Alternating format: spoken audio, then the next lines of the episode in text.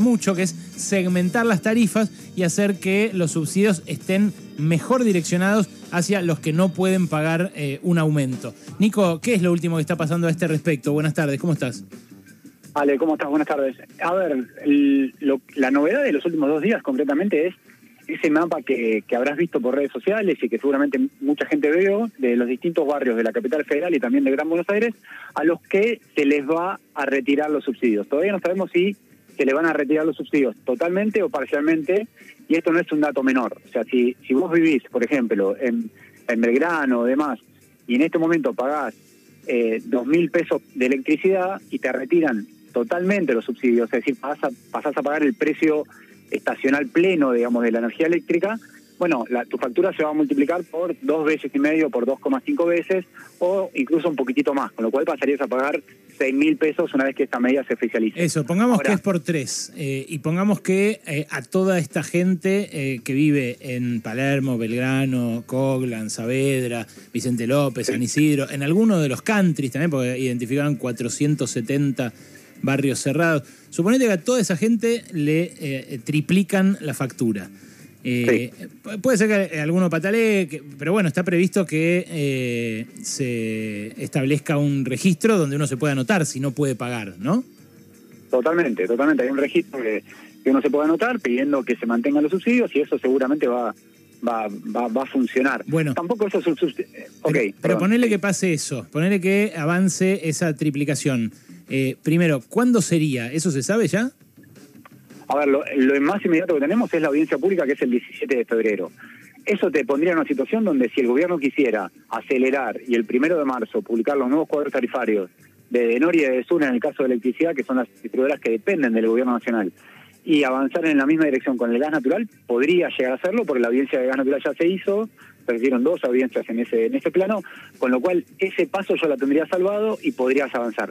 Lo que no está claro, y la información que, que, tengo yo y otros medios también, es que no está saldada la discusión para dentro del gobierno. Quiero decir, no, no es que el ministro de Economía y el secretario de Energía y el subsecretario de Energía Eléctrica, que cada uno tiene sus referencias políticas que, que no son las mismas, haya un consenso ahí adentro. Bueno. Supongamos que se, que se avanza en este plan de a estos 487 mil usuarios se les retira totalmente el subsidio. Sí. Eh, la reducción total en la masa de subsidios no es tan importante, o sea, oscila entre los 100 y los 200 millones de dólares, que dicho así parece un montón de plata, pero si los subsidios, te digo que la masa total es 11.000, fue el año pasado, 10.900, la verdad que es un 2%, 2,5% de lo que se gastó el año pasado. Perdón, pero entonces eh, e, ese aumento, aun cuando sea justo, porque dejarían de estar subsidiados... Eh, eh, ciudadanos que, no lo necesitan, digamos, eh, con dinero de otros que quizás sí lo necesitan más.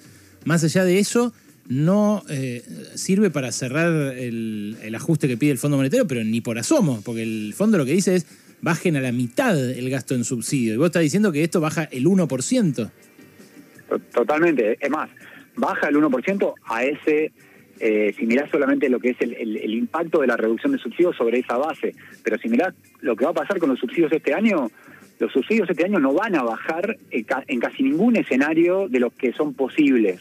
O sea, con lo cual ahí hay, hay una distancia muy grande, lo hablábamos en, estas columnas, pero ahora lo podemos decir eh, con, total firmeza. Si lo que pretende el Fondo Monetario e, e Internacional es que la Argentina reduzca subsidios este año, en 2022, eso no va a pasar. Si eso va a implicar que ese acuerdo funcione o no, bueno, eso yo no lo sé, pero en ninguno de los escenarios que está contemplando el gobierno, ni el ala más eh, agresiva en lo que es en lo que es aumento de tarifas, que, eh, que lo que propone es aumentar tarifas a lo largo de todo el año, en algo parecido al 40%, 50%, eh, es decir, en línea con la inflación, o el ala, si se quiere, el, el cristianismo que quiere aumentar solo una vez del 20%, en ninguno de esos dos escenarios vos podés reducir subsidios si mirás lo que fue la foto de 2021, que gastaste 11 mil millones de dólares. Como mínimo este año, por los precios, por el encarecimiento del costo de la energía importada, vas a estar en 11 mil 12 mil millones de dólares en el mejor escenario. Con lo cual, la verdad que es difícil saber si el fondo te va a fijar como exigencia reducir subsidios. Bueno, eso no va a pasar. ¿Qué va a, qué va a desembocar esa medida? sinceramente no, no, lo, no lo puedo leer todavía. es, que es increíble, es, increíble que estemos hablando de esto, ¿entendés? Porque lo que nos dicen a todos es que esa era la cuestión que iba a, saldar la discusión, que, era la que iba a evitar el ajuste. Ayer entrevistamos a Paulo Farina, un tipo que nos recomendaste vos, eh, que eh, fue subsecretario de Energía Eléctrica en el último tramo del gobierno de Cristina Fernández de Kirchner, en el anterior. Eh, y él nos dijo exactamente lo mismo que dice Nicolás Arceo, que es otro hoy consultor de empresas, pero que también trabajó con Kisilov en aquel intento de justamente desmantelar la montaña de subsidios que había dejado debido. Eh, y el tipo ah, nos dijo lo mismo, nos dijo, no van a bajar, no es que no van a bajar lo suficiente ni lo que pide el fondo, van a subir, o sea, van a ir hacia el lado contrario, salvo que haya un tarifazo eh, zarpado, eh, onda Aranguren. Pero por otro lado, consultando técnicos del gobierno, lo que me decían era, cuidado, porque el tarifazo de Aranguren lo que tuvo es que aplicó esta duplicación o triplicación de facturas eh, entre un año y otro, pero no al 10% que más puede pagar, sino al 70% de la sociedad, salvo una ínfima parte que tuvo tarifa social. Totalmente, o sea, en, la paleta de soluciones que estaba barajando el gobierno, que de ninguna manera está en un aumento de tres cifras para, para, para, la mayor, para la mayor parte del universo de usuarios. De hecho, el presidente de la Nación, Alberto Fernández, lo dijo en, en la entrevista que le dio a, C5N, de que no va a haber un tarifazo, con lo cual el escenario es o es un aumento del 20% para el 90% de los usuarios, 95% de los usuarios del sistema, que es lo que propone, si se quiere, el ala cristinista del gobierno referenciado, cuyo, cuyo principal emergente es Federico Basualdo, o si, como pretende el Ministerio de Economía, hay un aumento del 20% ahora, el primero de marzo o el primero de abril, si no, si no, si no logran saldar todas estas discusiones pendientes. Y luego sí, en el segundo semestre del año, hay otro aumento también similar del 20% para terminar en un aumento anual del 40%. Yo te diría, Ale, que la discusión más realista es esa, es decir, si hay un solo aumento en el año durante el primer cuatrimestre, o si con el argumento, que también es verdad, digamos, de que el gas que se importa en la Argentina para cubrir el pico del invierno, cuando todo hace frío y todos prendemos las estufas y demás, que ese gas importado cuesta tres veces lo que costaba el año pasado, bueno, hay que hacer una segunda actualización de tarifas en el segundo semestre. Pero la verdad que, de vuelta, es llamativo que estemos ya a 9 de febrero, la audiencia pública en el caso de las eléctricas es la semana que viene, y no tenés todavía una certeza sobre de cuánto va a ser el aumento de tarifas, Sí, lo que está claro es esto, que la reducción de subsidios que pretende el Fondo Monetario Internacional, o el fondo lo dice solamente como, como para direccionar la, política económica del gobierno hacia algún lugar, o tiene una confusión grande porque los números no, no cierran, digamos. Está, eh, está recontra, recontra picada la discusión eh, y la verdad que no sabemos eh, cómo va a seguir, va a depender mucho de eso, de los equilibrios políticos dentro de la coalición. Yo lo último que me enteré, Nico, más allá de que a los oyentes, a las oyentas les digo, separen un puchito, separen un puchito porque va a haber aumentos de tarifas seguro y diría yo, para cumplir con el fondo, eh, hay, que, hay que sí o sí eh, hacerlo para más de este 10% más acomodado de la sociedad. Eh, bueno, les digo otra novedad. Me enteré a, poquito del aire, Nico. Quizás, nada, ahora, ahora vos le, le puedas sacar punta al asunto, pero la Secretaría de Energía, el subsecretario de Energía Eléctrica, Federico Basualdo, entregó la aplicación de la segmentación eh, y mm, parece que eh, Guzmán va a ser el encargado ahora, eh, dicen en la Secretaría de Energía, de aplicarla, dado que ellos ya elevaron el criterio para hacerla, que es este, el criterio del el 10% de los usuarios, ese medio millón de usuarios que vive en lugares de más alto poder adquisitivo. ahora el encargado de llevar adelante esa mecánica es el subsecretario de Planeamiento del Ministerio de Economía, que se llama Santiago López Osornio. Yo la verdad que no lo conocía, me avisaron de la, del, gobierno, de, este, del equipo económico, eh, pero bueno, eh, hay que ver también qué equilibrios políticos consigue, porque si va a ser este aumento eh, y eso solamente va a mover 1% del amperímetro, bueno, no sé, no sé si se va a sostener en el tiempo, ¿no? Claro, o sea, Santiago López Osornio, esto por ahí es muy técnico, al, gran público no, no, le interesa, pero es la persona que tiene Guzmán en la Secretaría de Energía. La Secretaría de Energía, el secretario formalmente es Darío Martínez, quien lleva la voz cantante de toda esta cuestión de tarifas es Federico Basualdo, el subsecretario, y la persona de, Guzmán es Santiago López Osornio. Cuando Santiago López Osornio llegó a esa área hace seis meses, el mandato, Ale, ¿te acordás lo que hablábamos de estratificar? Era cruzar poder adquisitivo, cuánto, cuánta plata gasta la gente, por ejemplo, en tarjeta de crédito, poder cruzar bases eh, bancarias, y más que es complejo porque está protegido por el secreto bancario, tenés que modificar la ley de secreto fiscal y demás, que no es algo sencillo de hacer. No, menos, menos, ahora, clalo, con este Congreso. Menos con este Congreso, con lo cual ese objetivo de máxima que era che, tratemos de identificar realmente a, la población que tiene un poder adquisitivo alto todavía y no le regalemos la, energía, preferible que esos fondos vayan a construcción de viviendas, urbanizaciones y demás que, tienen otra prioridad.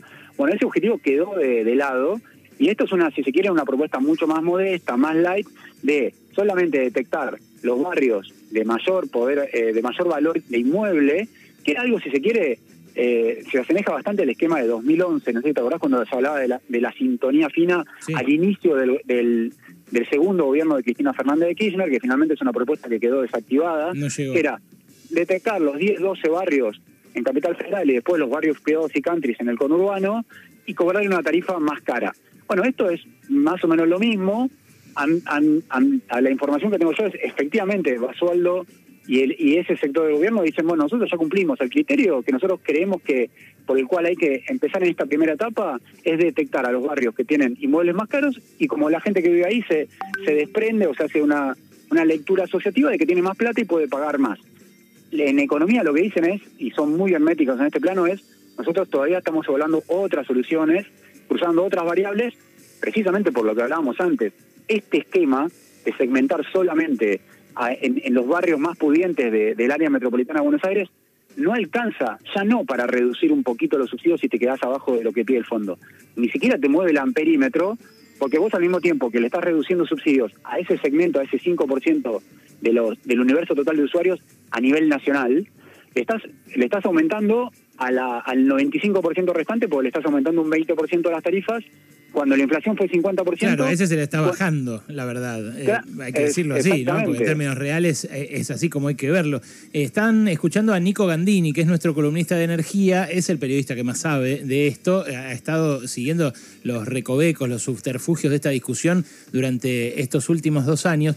Mientras te escucha, Nico, eh, un economista con despacho en, en una de las 20 manzanas de la City, un tipo muy influyente, que alguna vez hemos entrevistado, pero no voy a develar su nombre este momento, eh, dice, ojo, porque también nos vamos a ahorrar guita con el plan gas que el año pasado eh, pagó 6 eh, dólares y medio y este año paga 3 dólares. ¿Eso alcanza a, mover la aguja en el sentido que quiere el fondo, Nico?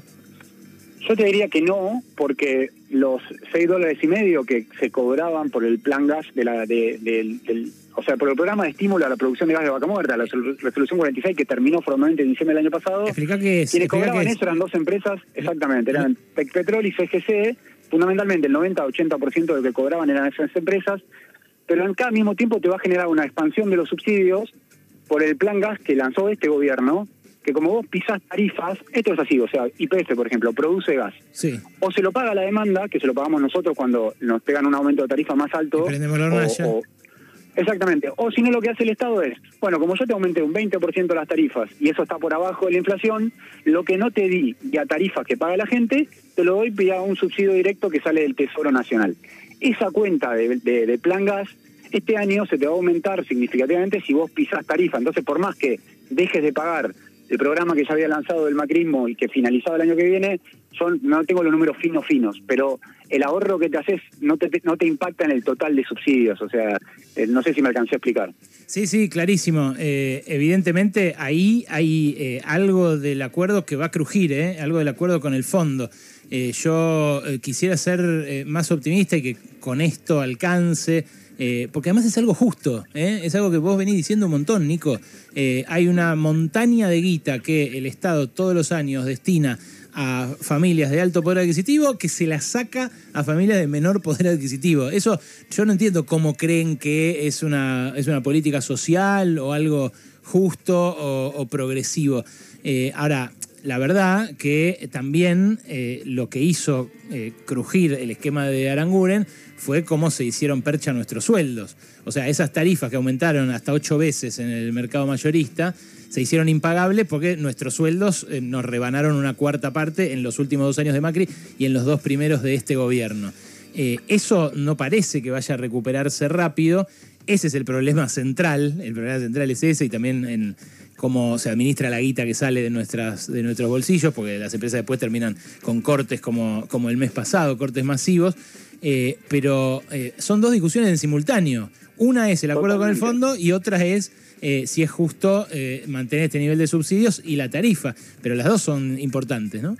Lo que pasa también, Ale, y hay una cuestión que, que a mí me excede para analizar, pero que tiene que ver con la identidad política de un espacio, y uno entiende, porque, porque debe ser difícil tomar decisiones discrecionales que más en esta cuestión de segmentar, que eh, el riesgo de, de, hacerlo mal y que tenga un costo político altísimo. Entonces, lo que hizo el gobierno en esta primera etapa de segmentación es tratar de mitigar o reducir el riesgo de, de hacerlo mal. Por eso va directamente a los barrios más pudientes, Puerto Madero, Barrio Parque, Recoleta, Belgrano, solamente unas seis manzanas de caballito en lo que es el barrio inglés, o sea, son es como tratar de mitigar o reducir al, al mínimo el riesgo, es decir, no, no hacerlo mal. Lo que pasa es que al mismo tiempo ahí terminas, digo, te queda fuera una parte de retiro que es muy muy cara, el edificio Cábana que queda fuera de, va a seguir estando subsidiado, digamos, y al mismo tiempo vos le, le sacás subsidios a, a, una zona de Villurquiza que si vos lo decís, es como que el criterio se empieza a empiojar porque alguien te agarra y te dice, che, pará, ¿cómo puede ser que Santa Fe desde Coronel Díaz hasta Callao va a seguir estando subsidiada y una parte de Villa Devoto no, para decir algo, digamos? Entonces, eh, uno lo que ve todavía es que la discusión sobre cuál es el mejor esquema para segmentar puertas adentro del gobierno no está saldada esa discusión y el riesgo de que se te empiece a empiojar todo y que termines en un esquema discrecional que tampoco termine funcionando, ojo que también está ahí muy cerquita y, lo que podría ser una primera etapa, por ahí tenés el antecedente de lo que pasó hace 10 años, que lo querías hacer, pero políticamente te diste cuenta que era tan, tan complejo y que generaba tanto ruido y la sociedad le costaba tanto entenderlo que lo terminaste desactivando. También que en ese momento se desactivó la política de subsidio por la tragedia de 11, o sea, el retiro de subsidios se, desactivó completamente por esa tragedia. El final de toda esa historia es el tarifazo de Aranguren, justamente. El final, exactamente, a eso iba. O sea, termina saliendo vía una política de shock que le duele mucho a la sociedad, digamos, y que en algún momento digo, te llega, por más que uno no quiere que no llegue nunca ese, ese momento. Abrazo enorme, Nico. la seguimos Un abrazo grande. Es Nico Gandini, el hombre que más sabe de energía, mientras nos escucha en su taxi Jesús, eh, que acaba de subir a un amigo. Me dice.